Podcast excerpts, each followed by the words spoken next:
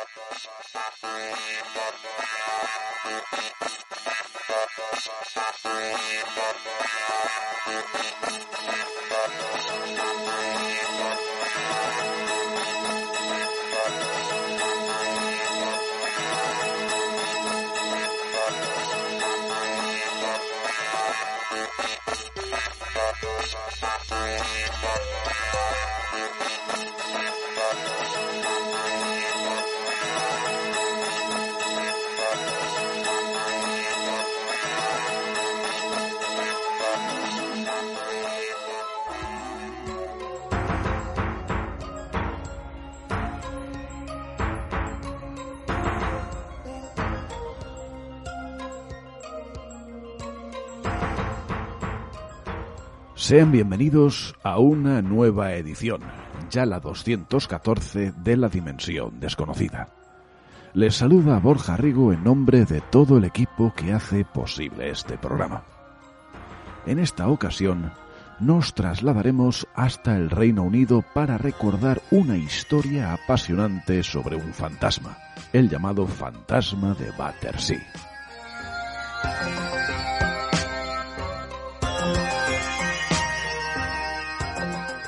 A continuación seguiremos desgranando la fascinante casuística ovni de Polonia. Aún hay mucho, muchísimo por contar. ¿Les interesa? Hecha esta pequeña introducción, comenzamos.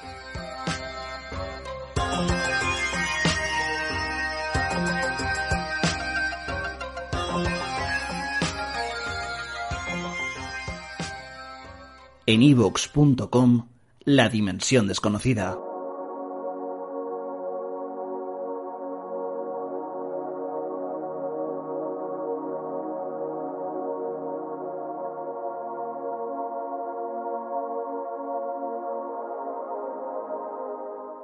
Cuando hablamos de fantasmas en Gran Bretaña, solemos asociar tales apariciones a vetustos castillos, a casas por cuyos muros han desfilado ya cuantiosos siglos. Y es normal, puesto que en aquellos lares se atesoran un sinfín de historias de ese estilo. Lo que no es tan habitual es que tales fenómenos se den, o al menos se tenga constancia de ello en pleno siglo XX.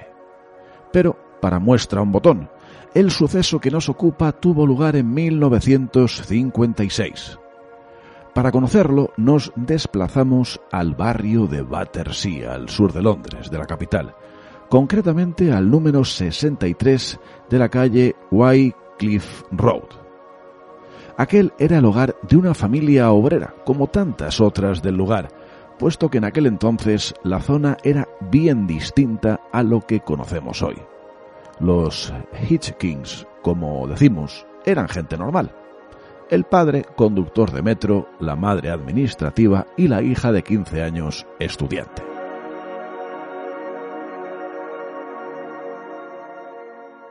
La historia como tal comenzó el 27 de enero de ese año 1956 y lo hizo de manera harto curiosa, con la aparición de una llave en el almohadón de la cama precisamente de la hija de nombre Shirley.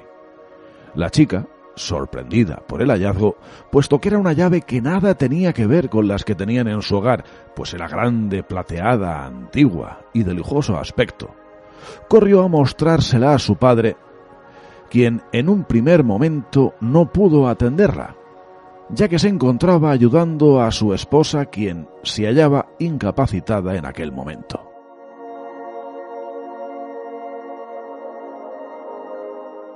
Por ese motivo, la joven decidió colocar la llave sobre la repisa de la chimenea, esperando así el momento preciso en el cual su padre pudiera echar un vistazo.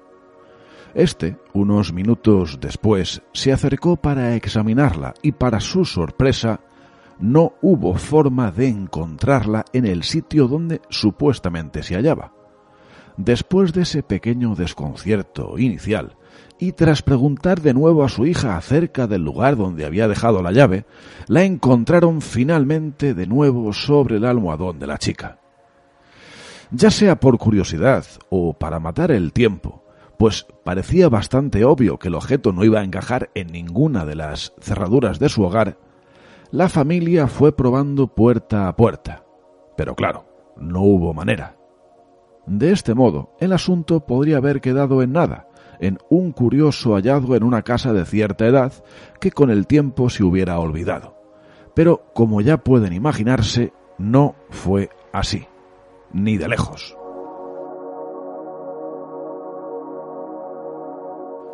Esa misma noche ocurrió lo inesperado. Cuando la familia ya dormía plácidamente, recobrando fuerzas para la siguiente jornada, se escuchó un estruendo ensordecedor en aquella casa. De hecho, fue tal el escándalo que incluso los vecinos se acercaron a quejarse, pensando que a la familia le había dado por hacer reformas hogareñas de madrugada. Pero por supuesto nada más lejos de la realidad. El fenómeno se fue repitiendo durante las siguientes noches, pero paulatinamente fue haciéndolo también durante el día. La estancia en aquel local se convirtió en una tortura y en un susto constante. De hecho, uno de los testimonios de la adolescente recogidos en el Daily Mirror de la época fue el siguiente. Ollas y sartenes que estaban en la estufa salían flotando de la cocina, atravesaban el cuarto, se aceleraban y de repente se venían contra mí. Ver las zapatillas de mi padre caminando solas fue muy aterrador.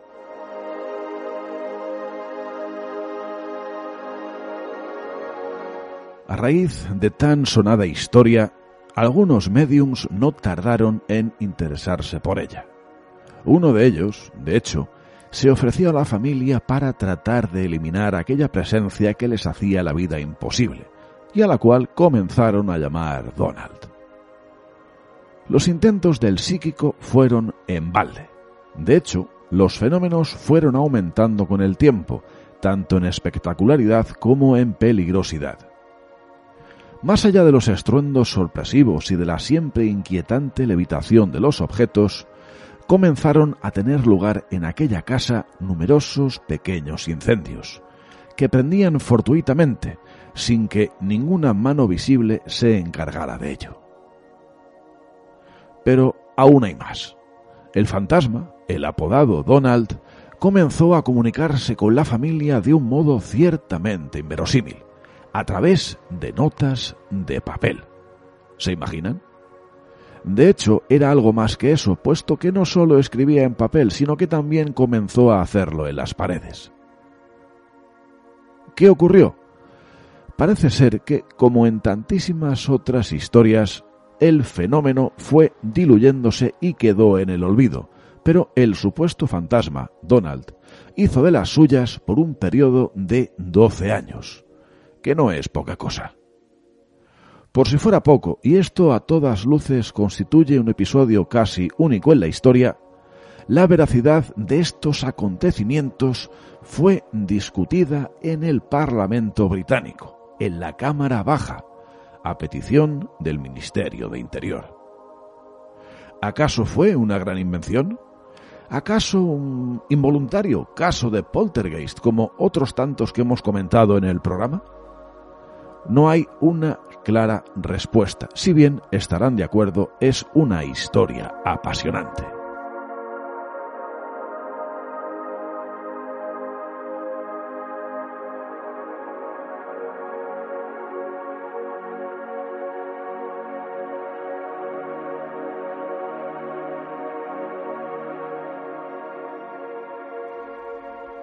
En la pasada edición del programa estuvimos desgranando la casuística ovni de Polonia, comenzando por el siglo XVII y avanzando hasta las primeras décadas del siglo XX.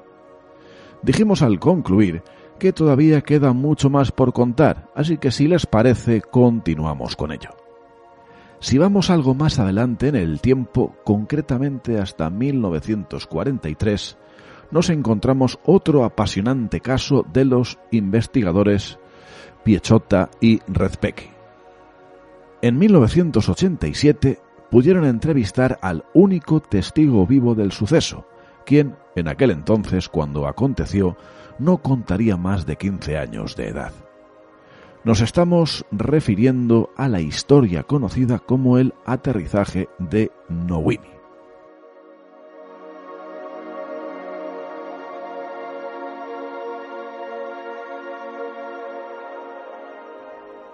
Lugar en el pueblo homónimo, al este del país, y comenzó cuando un extraño objeto tuvo a bien aterrizar a unas 110 yardas, poco más o menos, de la cabaña donde se encontraban los testigos. Dos de los jóvenes que allí se hallaban, acaso los más osados o los más inconscientes, se acercaron poco a poco hacia aquello que mostraba una curiosa forma de hongo. Siguiendo con el libro de Celebias, nos cuenta lo siguiente. El objeto se parecía a un sombrero colocado en un volardo ancho, es decir, era una cabina semicircular unida a un cilindro debajo. El hemisferio poseía una fila de ventanas mientras que el agujero en el cilindro tenía una puerta corredera y una pequeña escalera. La altura de los objetos era de unos 11 pies, mientras que el cilindro tenía 3 pies de alto y unos 13 pies de ancho. El testigo recordó que había ocho o nueve seres cerca del objeto.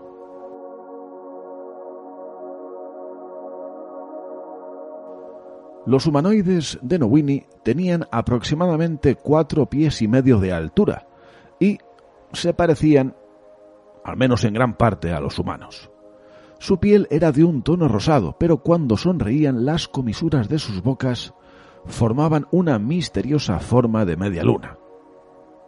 Llevaban una suerte de sombreros atados debajo de la barbilla, así como trajes de dos piezas. Los testigos afirmaron que su idioma sonaba como el japonés, era estridente e incomprensible. Con gestos, los seres trataron de obligar a las personas a entrar en su nave, pero los dos testigos se negaron, también con gestos. Finalmente, uno de los humanoides agitó su mano, haciendo que los dos hombres cayeran al suelo. Justo después de que los ocupantes subieran a la nave, silbó, vibró y luego Acompañado por un fuerte zumbido, el objeto ascendió verticalmente y partió en ángulo hacia el cielo. Avanzamos ahora, si les parece, hasta el año 1958. En aquel entonces, concretamente el 22 de diciembre, y con propósito de pasar allí las Navidades, el doctor Stanislao Kowaselski se encontraba en Musisna, un enclave turístico no demasiado alejado de la frontera eslovaca fue precisamente allí donde tuvo la ocasión de tomar una fotografía ciertamente extraña. Tanto que días después envió una misiva a varios periódicos relatando lo acontecido. Dicha carta dice así.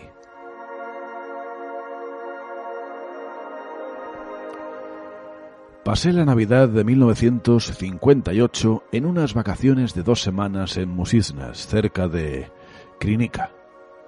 Al principio el clima era muy malo. Durante tres días seguidos estuvo oscuro y lluvioso. El cuarto día, es decir, el 22 de diciembre, el sol apareció por fin. Aproximadamente a las tres de la tarde, mientras miraba por la ventana hacia el valle de Proprat, de repente noté una nube amarilla naranja directamente encima de la ventana. Pensé que era una buena oportunidad, una oportunidad única para obtener una muy buena foto del área, así que enfoqué hacia el río Proprat y la montaña en el fondo. Desafortunadamente había un poste en el camino y aparece en el centro de la foto. Después de un rato, una especie de sol amarillo anaranjado emergió de detrás de las nubes. Al verlo, inmediatamente fotografié la escena, pero no estaba tan seguro de haber capturado este fenómeno en la película. Dudaba de si la foto estaría bien. Comencé a observar así el sol y resultó que se estaba moviendo rápidamente hacia una nube ubicada justo enfrente a él. El tono extraño del objeto también me llamó la atención. Por lo general, el sol poniente es más rojo y más grande. En algún momento mi esposa interrumpió la observación diciendo Ha aparecido el sol, vamos a dar un paseo. Al darse cuenta de mi persistencia, ella me metió prisa. Al ver la extraña puesta de sol detrás de una nube, finalmente me di la vuelta y salí de la habitación.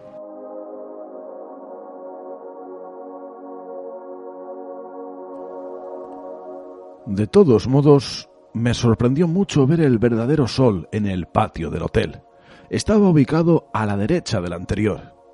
Entonces, ¿qué había sido el fenómeno que había visto y fotografiado antes? Desafortunadamente la nube naranja desapareció y solamente quedó el sol real brillando felizmente sobre el área. Mientras caminaba por un carril a lo largo del ferrocarril, recordé que en el último número de la revista Ducola Suata se mencionó algo así como un platillo volador, así como una entrevista con una mujer del pueblo que presuntamente observó una gran esfera. Esa cosa que vi también me recordó a una esfera, pero estaba ligeramente aplanada. ¿Entonces era un platillo volador? Para comprobar esto tuve que revelar la foto.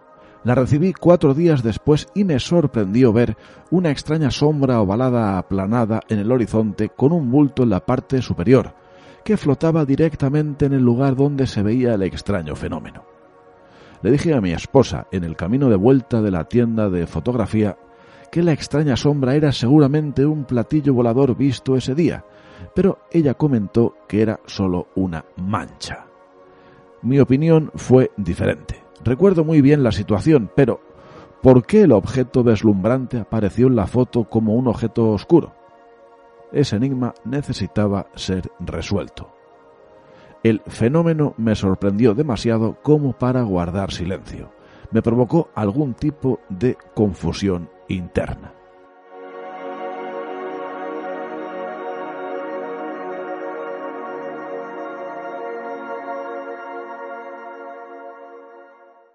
Estás escuchando La Dimensión Desconocida en evox.com.